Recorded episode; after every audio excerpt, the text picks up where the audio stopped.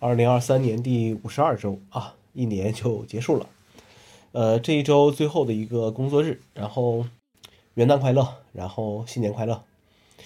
呃，这周因为圣诞节发了一篇文章啊，是删删减减才发出来的。写的时候就在想，呃，会不会因为这个某些某些这个文字而无法发出？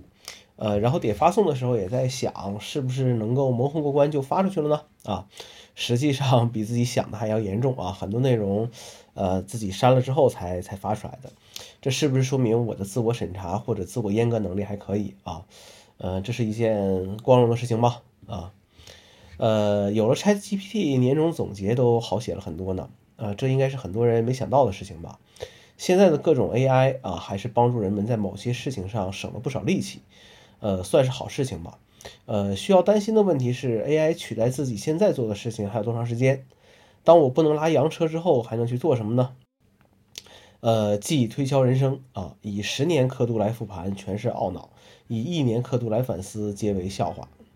十二月开始，很多程序就给人发年年度总结了。这一年喜欢听了什么歌？哪些播客的播放时间长？这是最多人发的，以后是不是聊天程序里面也应该增加一些这一年和谁聊天内容最多，发给谁的消息没有回？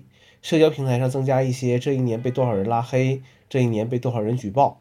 抖音出一个这一年停留和观看时间最长的类型，呃，我想这样也挺有意思的。音乐和播客是我少数极少受到大数据影响的内容啊，因为现在还在用着很原始的方法收听这两个东西。至于拍照方面，主要平台在 ins，点赞最多的照片收集依然是这个 best night 来提供的。呃，小米终于发车了啊，但我不会开车，所以没什么没有没有没有什么关注的。呃，不过数码博主转型去说车啊，早已经是这个大势所趋了。呃，明年这个每周小总结系列啊，依然会继续更新下去啊。虽然生活充满了两点一线的流水账，呃，但还是要有一些想法和反思存在的。上班时候没没人喜欢这个，呃，每周的例会啊，但是自己写这个东西呢，又又又不一样啊。文章质量肯定是不高的啊，但好在是现在为数不多能持续做下去的事情。